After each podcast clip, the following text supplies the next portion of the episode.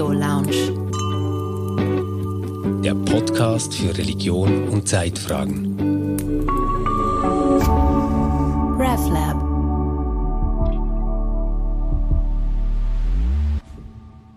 Also herzlich willkommen bei Zürich liest bei der Buchpräsentation des RevLab. Ich bin Johanna Di Blasi und ich werde den heutigen Leseabend moderieren. Für diejenigen von euch, die das RevLab noch nicht kennen, wir sind die Social-Media-Plattform und Online-Community der Reformierten Landeskirche Zürich. Bisher hat es das RevLab nur online gegeben, jetzt aber auch als Buch. Der Titel lautet Rückkehr der Delfine, Blogbeiträge aus dem Jahr, in dem wir normal neu definierten.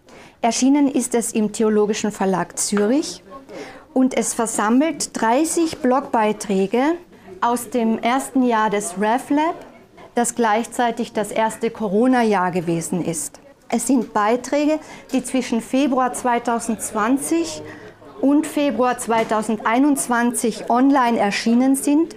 Es sind persönliche, theologische, politische und auch poetische Auseinandersetzungen damit, was die Pandemie mit uns aber auch mit der Gesellschaft gemacht hat. Außer unseren Blogbeiträgen enthält das Buch 30 Kommentare von Leserinnen und Hörerinnen, die reagiert haben auf unsere Arbeit oder auch auf die Pandemiesituation. Ich war im ersten Pandemiejahr überwiegend in Berlin und kurz vor Weihnachten habe ich einige Beobachtungen festgehalten. Corona in the City, das war eine Frau, die nachts vor einem Restaurant bei Graden um den Gefrierpunkt allein im Schein einer Straßenlampe Pizza aus dem Karton aß. Corona in the City, das war auch surreal saubere Luft. Plakate mit der Aufschrift Berlin gegen Corona, nicht rumgurken, Maske vor die Rübe. Corona in the City war auch Menschen, die auf der Suche nach Bunschverkaufsstellen durch die Stadt irrten. Nach draußen verlegte Fitnessstudios. Eltern, die Kita-Kinder auf der Straße übergeben mussten, weil Kindergärten mit gelben Flatterbändern gesicherte Sperrzonen waren. Ein Bettler am Straßenrand, der leer ausging, weil alle den Eindruck hatten, es gehe ihnen nicht besonders gut. Diese Beobachtungen finden sich in dem Blogbeitrag Abschaltlicht. Andere Titel von Beiträgen in unserem Buch sind Virus versus Gott, meine erste Corona-Party oder die neue Normalität. Der Buchtitel Rückkehr der Delfine ist einem gleichnamigen Blogbeitrag von Luca Zachet entlehnt, wo er einen Bogen schlägt vom Fischmarkt in Wuhan über Venedig bis zu Douglas Adams satirischem Science Fiction, Der Anhalter durch die Galaxis. Anregung waren Meldungen im März 2020, dass Delfine nach Venedig zurückgekehrt seien. Das hat sich dann wenig später als Fake News entpuppt, wie so vieles in den letzten Monaten. Aber genau ein Jahr später, nämlich im März 2021, ist wirklich ein Delfinpaar gesichtet und fotografiert worden, das am Markusplatz vorbei sich den Kanal Grande hinauf bewegt hat. Und es ist anzunehmen, dass der zurückgegangene Schiffsverkehr es den Tieren ermöglicht hat, ihren Spielraum zu vergrößern. Und so können wir sagen, wenigstens Delfine konnten ihren Spielraum vergrößern. Und damit möchte ich auch schon überleiten zum Lesungsteil. Wir haben fünf Leseproben vorbereitet. Den Anfang macht der schon erwähnte Luca Zachet. Er ist ein sprachlich feiner Mensch mit einem besonderen, sarkastisch angehauchten Humor. Luca, in den schwierigen Monaten hatte ich teilweise den Eindruck, du kämst dir vor wie jemand, der in eine Science-Fiction-Dystopie versetzt wurde. Von dir hören wir jetzt die Corona-Elegie. Luca, the floor is yours. Danke. Also du, du dachtest, äh, wir fangen ein bisschen deprimierend an, damit dann, damit dann, dann besser, oder von der Stimmung her besser wird. Ich habe die Geschichte meiner Tochter vorgelesen, sie ist vier Jahre alt und ich musste mittendrin stoppen, weil sie lang, langweilte sich. Aber ich, ich gebe mein, Best, geb mein Bestes. Corona-Elegie. Ich saß kürzlich auf einem gemütlichen Coiffeurstuhl und schaute mein Spiegelbild an. Ich war mir fremd, gut konserviert unter der Stoffmaske. Die Schere des Coiffeurs gab den Takt an. Sie arbeitete in der Nähe meiner Maske und ich befürchtete kurz, dass sie das Maskenband durchschneiden könnte. Vulnerabel wie ein Kleinkind, kein Schutzschild, virenanfällig und nackt. Wieso würde ich mich nackt fühlen, wenn ich keine Stoffmaske tragen würde? Ist die Maskierung das neue Normal? Eigentlich sollte dieser Schutz gleichzeitig dem Coiffeur und den anwesenden Kunden gelten. Ich dachte aber mal wieder nur an mich. Toilettenpapier habe ich jedoch nie gehamstert. Auf den Balkon geklatscht? Auch nicht. Wenn mir jemand vor einem Jahr gesagt hätte, der Schweizer Staat wird ihr im öffentlichen Raum eine Maske und ein Singverbot auferlegen, dann hätte ich laut herausgelacht. Jetzt wird mein Lachen von der Maske gedämpft. Die Realität hat mich eingeholt. Ich hinke ihr sogar nach, als würde ich nicht ganz in meinem Körper verweilen. Ein aseptischer Körper, mehrmals täglich gewaschene Hände, desinfizierte Finger, geschützte Mundpartie und ungeküsste Wangen. Gesünder und kränker gleichzeitig. Wenn möglich, vermeide ich den öffentlichen Verkehr, aber es geht nicht immer. Die Passagiere in der Tram sitzen ordentlich mit dem notwendigen Abstand zum Nachbar als würde uns diese Sitzordnung ein bisschen Sicherheit zurückgeben. Die Einplatzregel setze ich hier ungewollt durch. Mein Rucksack auf dem Nebensitz deponiert, meine Augen auf dem Smartphone. Trotzdem zucke ich leicht auf, wenn jemand hüstelt. Im Winter notabene. Und ich unterdrücke den Husten, damit meine eigene Tramfahrtauglichkeit nicht hinterfragt wird. Soll ich auf den Halteknopf drücken oder abwarten, bis es jemand für mich tut? Die Türen in den neuen Trams gehen automatisch auf. Was für ein Glück. Die Luft draußen ist frischer. Die Maske ziehe ich sofort ab, selbst dann, wenn es an der Tramhaltestelle eine Menschenansammlung gibt. Schütze ich mich und andere mit der Maske nur, weil es mir auferlegt wird? Wieso sollte die Luft da draußen reiner sein? Ich atme trotzdem tief ein. Meine Füße führen mich schrittweise zur tollen Aussicht der Polyterrasse bei der ETH Zürich. Wie nichtig meine Probleme hier sind. Frühmorgens ist die Stadt Zürich in Nebel eingepackt, nicht aber heute. Die Sonne hat bereits die Nebeldecke durchbrochen, einzelne negative Gedanken lösen sich auf. Ich muss eigentlich auf sehr wenig verzichten dass ich seit einiger Zeit nicht mehr Fußball spielen und mich nicht mit mehr so oft mit Familienangehörigen und Freunden treffen kann, ja, das hat wahrscheinlich den größten Einfluss auf Körper und Gemüt. Klagen auf hohem Niveau. Und trotzdem, an die Masken werde ich mich nicht gewöhnen. Ich will es wahrscheinlich auch nicht. Das ist mein Versuch, ein Stück Normalität beizubehalten. Die Masken sollen ein Fremdkörper bleiben, ein Sicherheitsgadget für eine außergewöhnliche Zeit. Ich saß kürzlich auf einem gemütlichen Coiffeurstuhl und schaute dem maskierten Fremden im Spiegelbild zu.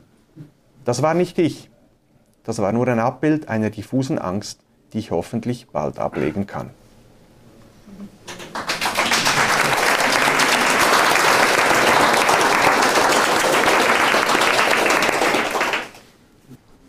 Stefan Jütte ist Erfinder und Gründer nicht nur des RefLab, sondern auch des besonderen Studentencafés Hirschli, in dem wir uns hier befinden. Er ist erfolgreich mit Podcasts wie Ausgeglaubt zusammen mit Manuel Schmid und mit der reformierten Pfarrerin Sibyl Forrer macht er Konvers. Seine meinungsstarken Blogbeiträge schreibt er irgendwo zwischen Zürich und Bern im Zug im Speisewaggon. Und wenn Sie ihn dort treffen, verwickeln Sie ihn ruhig in ein kontroverses Gespräch. Stefan, von dir hören wir Virus versus Gott. Wer ist stärker? Ja, ähm, Also den Text, den ich jetzt lese, der hat mich so ein bisschen ähm, geschockt selbst. Ich hatte immer das Gefühl gehabt, mir sei es eigentlich gut gegangen in der Pandemie. ähm, als ich das jetzt nochmal gelesen habe, dachte ich, also mindestens am Anfang bin ich so ein bisschen in äh, alte Muster zurückgefallen. Etwas wütender, etwas aggressiver und Theologie vielleicht etwas überbewertet angesichts der ganzen Situation. Aber ich lese jetzt mal Virus versus Gott. Gestorben wird immer, aber jetzt gerade schauen wir an unzähligen Live-Tickern gebannt dabei zu. Um Gottes Willen, das darf doch nicht wahr sein. Wieder 700 Tote in Italien. Es wird einem Angst und Bange und ja, es gibt immer auch jene, die bereit sind, solche Schicksale in einen großen Plan einzuordnen. Zum Beispiel, Gott straft uns, die Endzeit bricht an oder in der Pandemie Gottes pädagogisches Geschick zu erkennen. Aber von all diesen Verlegenheiten will ich jetzt gar nicht reden. Unsere Gottheiten. Ich glaube nämlich, die Frage nach Gottes Gerechtigkeit angesichts des Bösen ist das beste Argument gegen Gott. Gott, der Herr, der alles so herrlich regiert, hat unser Vertrauen offensichtlich nicht verdient. Und das ist gut so. Und das ist manchmal auch schmerzhaft. Aber das wissen wir längst. Gott lässt zu, dass Kinder verhungern. Frauen vergewaltigt und Männer zu Tode gefoltert werden. Es können auch Kinder vergewaltigt und Frauen gefoltert werden und Männer verhungern und es gibt Menschen, die als Kind gehungert haben, als Erwachsene vergewaltigt worden sind, bevor man sie zu Tode gefoltert hat.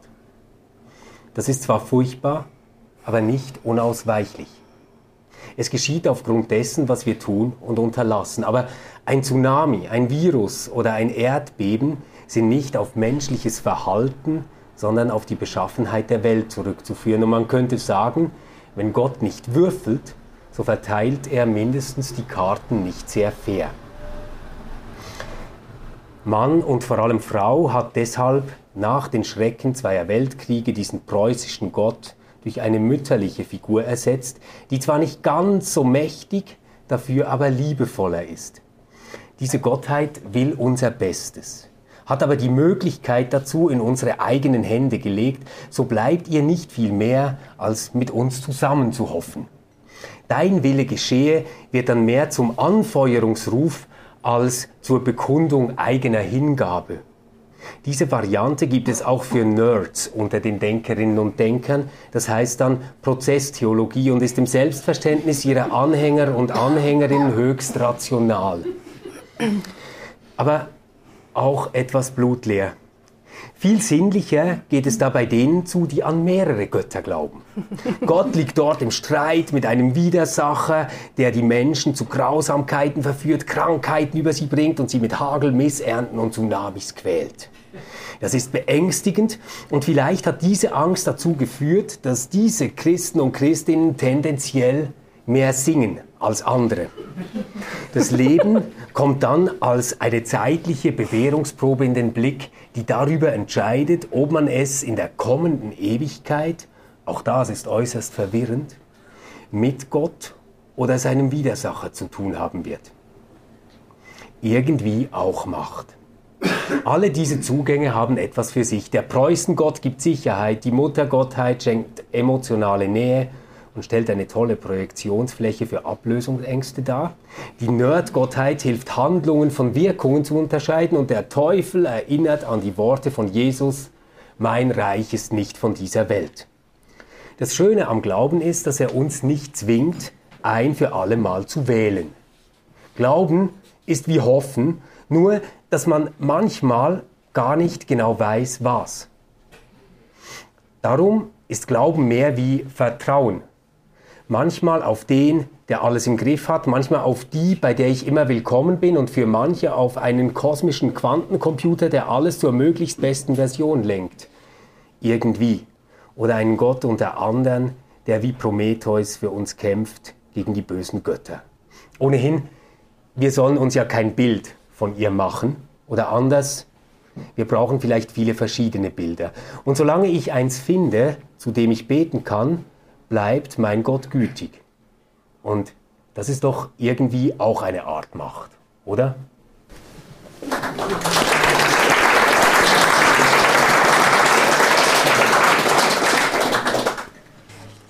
Lila Suter ist Yoga-Praktizierende. Ich erlebe sie als unglaublich freiheitsliebenden Menschen und liebe es, dass sie auch immer von Duft von Räucherstäbchen umweht ist. Den Stress und Corona-Blues hätten wir nicht so gut durchgestanden ohne die Meditationsanleitungen und Yoga-Anleitungen von ihr. Sie macht außerdem einen Spiritualitätspodcast Holy Embodied und als Bloggerin hat sie eine höchst eigenwillige Sprache. Wir hören jetzt hinein in ihr Quarantäne-Tagebuch. Danke vielmals. Das mit der Räucherstäbchen. True. Sehr gut. ähm, ja, also ich bin großer Fan oder ich war großer Fan vom Lockdown. Ich war auch Fan von meiner Quarantäne, die ähm, ich zehn Tage lang betreiben durfte oder wie auch immer man dem sagen will. Obwohl ich so freiheitsliebend bin, ähm, empfand ich das als irgendwie unterstützend für die ganze Freiheit. Und ich habe, das war im Oktober 2020, und ich habe danach einen Text geschrieben über fünf Einsichten aus der Quarantäne.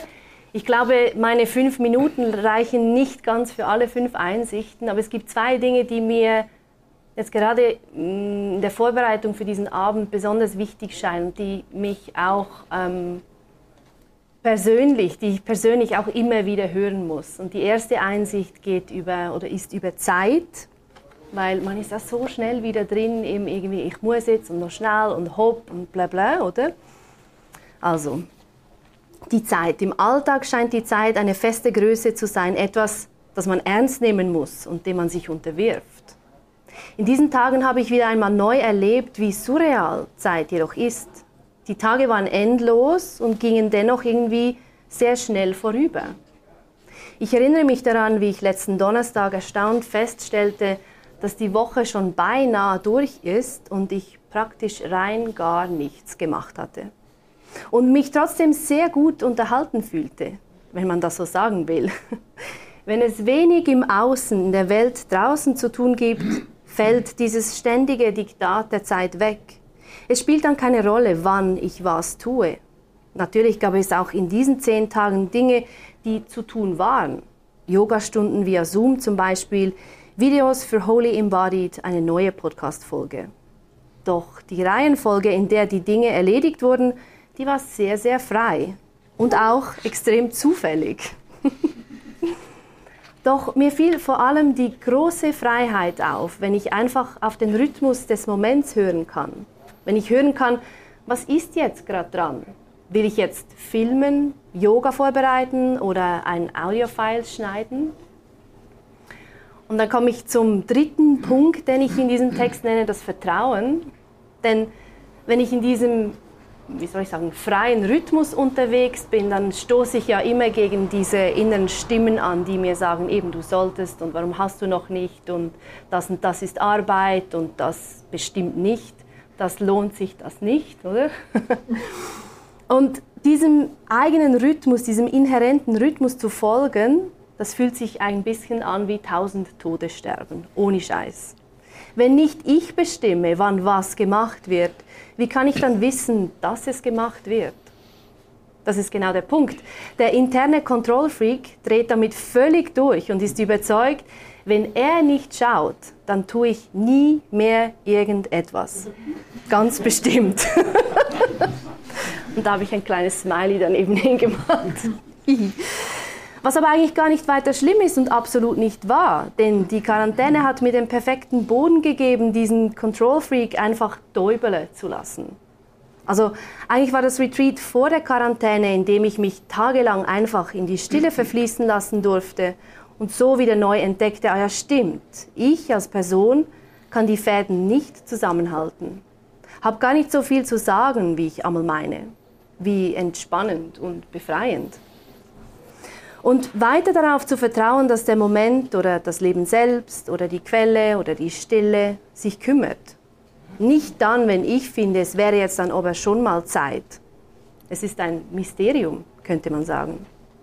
Aber ich kann darauf vertrauen, kann den Däubeli ignorieren und erfahre jedes Mal wieder von Neuem und sehr zuverlässig, shit gets done.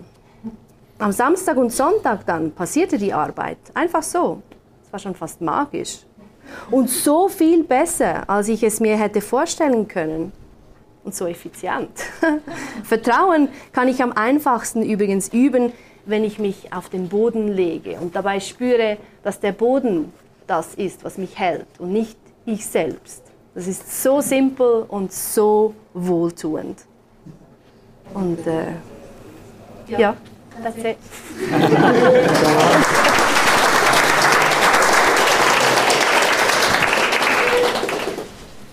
Manuel Schmid war in seinem früheren Leben Pastor. Er ist ein starker Performer und Filmnerd. Das merkt man seinem Podcast Popcorn Culture an. Neu ist der Podcast Mind Maps, ein Philosophie-Podcast. Da werden Fragen behandelt, wie zum Beispiel, ist Platon unser Kirchenvater? Besteht alles nur aus Materie? Macht das Universum Sinn? Ein Blogbeitrag aus der ersten Phase von Corona war betitelt Ich will gar nicht zurück. Der war unglaublich erfolgreich. Manuel, warum war gerade dieser Blogbeitrag so erfolgreich? Es ist mir bis heute ein Rätsel. Ich will gar nicht zurück. In einem Interview bei Markus Lanz gibt der deutsche Philosoph und Bestsellerautor Richard David Precht zu bedenken, dass die aktuelle Lage bei aller Tragik auch enorme Chancen zur Veränderung biete. Das Fenster in Alternativen zu denken und sie vielleicht sogar zu leben, steht im Moment sperrangelweit offen. Denn nie kann man Dinge besser ändern als in der Krise.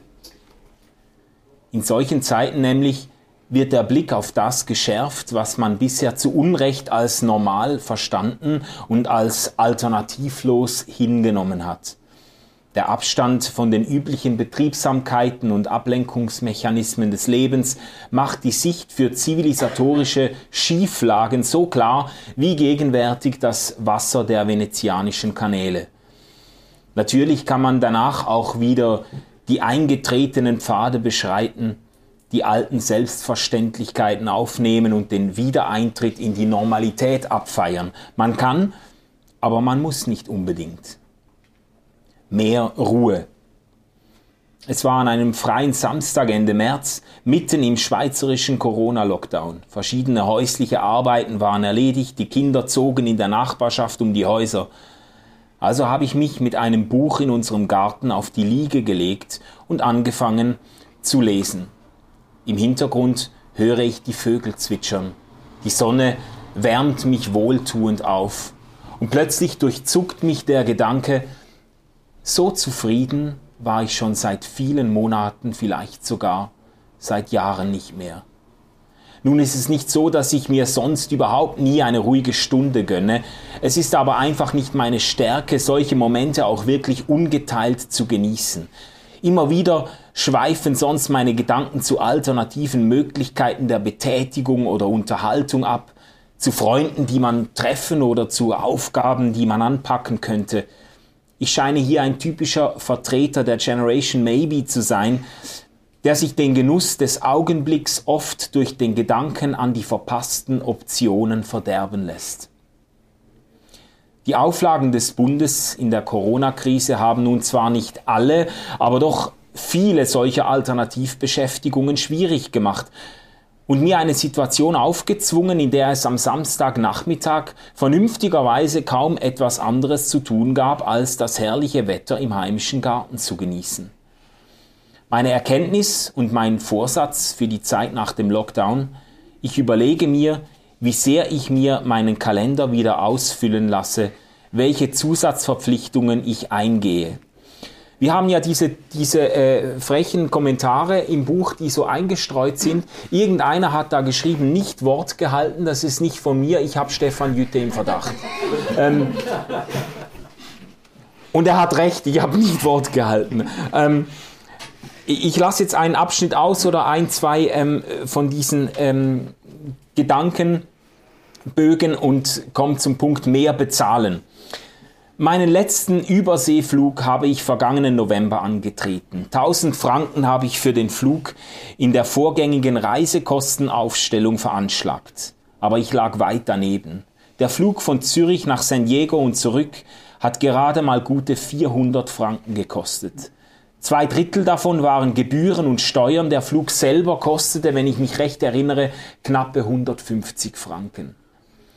Und das alles in einem Jahr, in dem sich das panische Gesicht einer Greta Thunberg ins kollektive Gedächtnis eingebrannt hat, wie sie in glühenden Worten vor der Klimakatastrophe warnt. Das alles in einer Zeit, in der die Bewegung Fridays for Future weltweites Momentum aufnahm und Protestaktionen von Extinction Rebellion für internationales Aufsehen sorgten.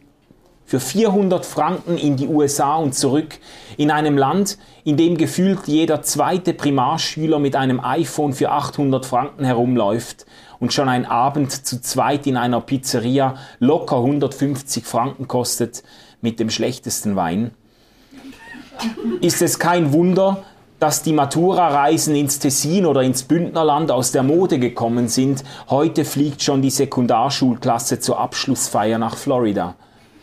In den letzten Wochen ist nun der Flugverkehr aufgrund der Corona-Krise weltweit fast zum Erliegen gekommen.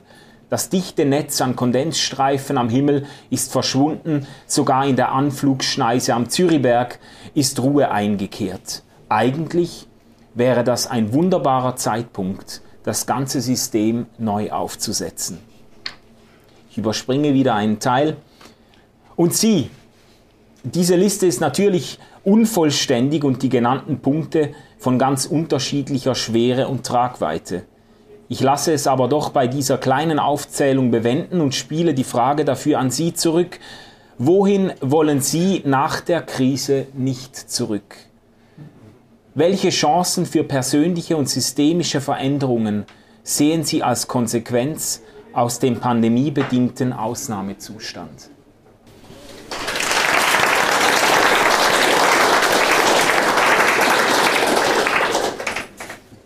Vielleicht kennt ihr den Podcast der Zeit unter Pfarrerstöchtern. Unsere Pfarrerstochter heißt Evelyn Baumberger. Sie hat wöchentlich einen sehr erfolgreichen Theologie-Vlog. Sie ist ausgebildete Journalistin, die aber jetzt Pfarrerin werden möchte. Und die Gemeinde hat sie schon selbst gegründet, nämlich die Hiking Church. Ich erlebe sie als sehr positiv gestimmten, optimistischen Menschen. Aber Anfang Februar, Evelyn, da hast du gesagt, selbst du hast da gesagt, es ist genug, verdammt noch einmal. Ja, mein Text ist von Anfang Februar. Das ist, wenn es euch mögt erinnern, das Ende von der zweiten Welle, so nach Weihnachten. Und es ist die Beta-Variante plötzlich im Raum gewesen, und man hat gewusst, die ist ansteckender als die anderen. Und es war so ein Unsicherheitsgefühl gewesen und einfach so ein langer Winter. Und äh, darum lese ich aus dem Text, der heißt «Es genügelt verdammt nochmal». Das letzte Jahr zehrt an der Seele und langsam merken es auch Menschen, die bisher mit viel Optimismus und Geduld durch die Corona-Zeit navigierten. Der Shutdown, Kontaktbeschränkungen und Homeoffice setzen zu. Es genügelt, schön Schweizerdeutsch, höflicher als es langt jetzt. Nun ist es nicht so, dass wir kein Verständnis für die Maßnahmen hätten. Uns ist bewusst, dass wir im Homeoffice in einer privilegierten Situation sind. Und wenn ich wir sage, dann meine ich ich. Aber ich weiß, dass es in meinem Umfeld einigen so geht. Wir, die stille Masse, sind eigentlich geduldige, vernünftige Menschen und anständige. Wir rufen nicht die Polizei, wenn die Nachbarn ganz offensichtlich am Samstagabend zu Hause eine Party feiern und die Fünf-Personen-Regel brechen. Wir fühlen uns aber dennoch verarscht. Für die wenigen Zug- und Busfahrten haben wir uns FFP2-Masken besorgt, um uns zu schützen.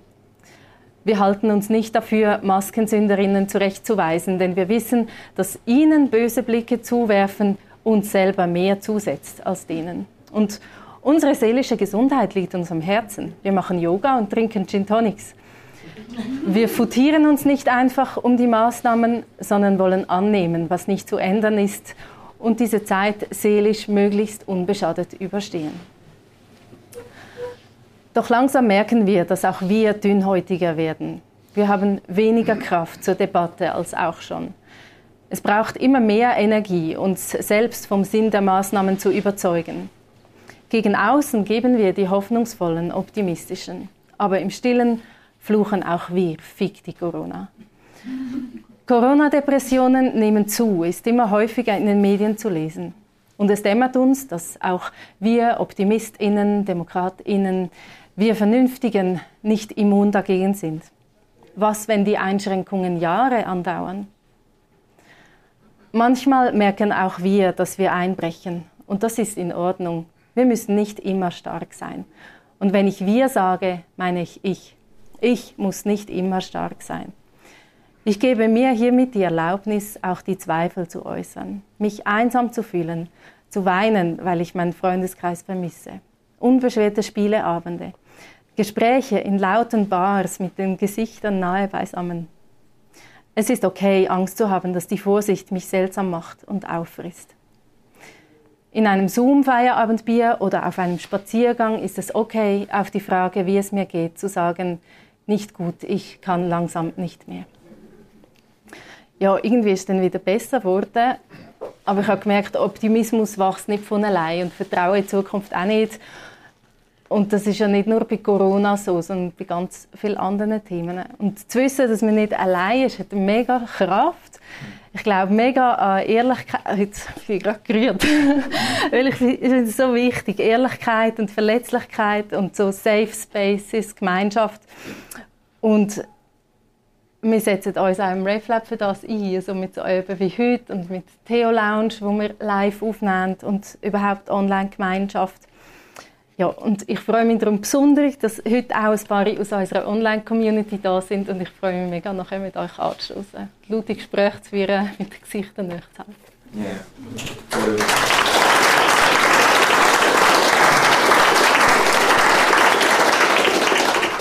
Ja, vielen Dank, Evelyn, Stefan, Luca, Manuel und Lila. Und Johanna. Ja. Und wir könnten jetzt zu den Publikumsfragen überleiten und dann auch schon zum Apero und uns noch mal ein Bier von der legendären Unfassbar zapfen lassen. Es sei denn, es wär, bestünde noch der Wunsch nach einer Zugabe. Wollen Sie Bier oder lesen? Zuerst Bier holen und dann Luca, bist du bereit, nochmal das Mikro zu nehmen? Rückkehr der Delfine. Es gab keine Abstimmung. Genau, die, die, hätte ich vielleicht meiner Tochter erzählen sollen. Vielleicht wäre das äh, besser. Nein, das wird keine zoologische Abhandlung über die Rückkehr des Süßwasserdelfine im Zürichsee. Und nein, in Venedigs Kanälen sind nicht wirklich Delfine gesichtet worden. Aber dafür an den Stränden Sardiniens, wo sie bereits vorher zu bestaunen waren. Aber da kaum noch Schiffe fahren, wagen sich die Meeressäugetiere jetzt wieder näher an den Hafen von Cagliari heran. Durch die Corona-Pandemie werden auf alle Fälle die Grenzen zwischen Mensch und Tier neu gezogen. Die Natur scheint sich gleichzeitig zu erholen. In Norditalien war die Luftqualität seit Jahrzehnten nicht mehr so gut. Das Wasser in Venedig ist wieder kristallklar. Obwohl der Ort seiner Entstehung nicht mit Sicherheit eruiert werden kann, wäre es ziemlich ironisch, wenn das SARS-Coronavirus tatsächlich in einem Fischmarkt von Wuhan aufgekeimt wäre, als hätten die Tiere das Ganze selbst initiiert und uns willentlich angesteckt. Jetzt müssen wir anhalten, eine ungewollte Pause hinlegen und uns neu orientieren. Unsere Sonderstellung auf dem Globus wird in Frage gestellt, unsere Wichtigkeit relativiert. Im Salon um 6, das ist der Vorgänger von der, der Theo Lounge, plädiert der Schriftsteller Andreas Weber für eine Weltteilnahme, bei der alle Wesen, nicht nur Menschen, sondern auch Tiere und Pflanzen gleichberechtigte Subjekte sind. Die anthropozentrische Sichtweise hätte langsam aber sicher ausgedient. Wenn wir zu den Pflanzen und Tieren gehen und du sagen, treten wir in den Modus der Gegenseitigkeit, verhalten uns fair und erleben eine tiefe Gemeinsamkeit. Da müssten wir hinkommen. Diese Gegenseitigkeit müsse aber organisiert werden. In dieser Gesellschaft würde das schiefgehen, denn die herrschenden Kräfte stünden der Gegenseitigkeit entgegen. Niemand will etwas abgeben. Der Turbokapitalismus ist auf Extraktion, nicht auf Gegenseitigkeit ausgelegt. Alle haben Angst, dass die Wirtschaft nicht mehr funktioniert. Nun ist die Wirtschaft angehalten worden, weil es nicht anders ging. Zur aktuellen Situation und zu den Delfinen passt eine andere apokalyptische Geschichte. In der einzigen vierteiligen Trilogie in fünf Bänden, Per Anhalter durch die Galaxis von Douglas Adams, Attention Please, British Humor, kehrt der Protagonist Arthur Dent auf die eigentlich explodierte Erde zurück, um herauszufinden, ob es noch dieselbe ist wie vorher. Sie ist es, aber die Delfine sind verschwunden. Dafür findet Arthur in seinem Haus ein rätselhaftes Glasgefäß, auf dem die Worte eingraviert sind Macht's gut und danke für den Fisch. Die Delfine verlassen die Erde, zumindest im Film, fliegend, weil sie die Gefahr der Erdenvernichtung zeitig gespürt haben. Und es kommt noch dicker. Der Mensch ist nicht die Krone, italienisch Corona, der Schöpfung. Die Mäuse liegen zu oberst, gefolgt von den Delfinen, und wir sind lediglich an dritter Stelle. Ich hoffe, dass es bis spätestens am 25. Mai, ich habe mit Absicht kein Jahr äh, geschrieben, ich, meinte, ich meinte dieses Jahr, dass es äh, am 25. Mai vorbei sein wird. Nicht mit der Erde, ich meine mit der Pandemie. Denn an diesem Datum ist der offizielle Towel Day, ein Handtuchtag. Dann tragen nämlich die Fans des Schriftstellers Douglas Adams ein Handtuch mit sich herum. Dies als Erinnerung an seine Bücher, in denen ein Handtuch als so ziemlich das Nützlichste bezeichnet wird, was man auf Reisen durch die Galaxis mit sich führen kann. Wir tragen jetzt zwar keine Tücher, aber gut sichtbare Gesichtsmasken, die wir hoffentlich bald ablegen können. Wer weiß, vielleicht werden wir das Ende des Lockdowns dann auch jährlich feiern. Wer wissen möchte, wie das Ganze fiktiv ausgeht, muss entweder alle fünf Bücher lesen oder sich den Film anschauen. Zeit hätten wir hierfür genug. Eine der wichtigsten Botschaften der Romanreihe möchte ich euch ganz am Schluss doch mit auf den Weg geben. Ja, es sieht schlimm aus, aber bitte keine Panik.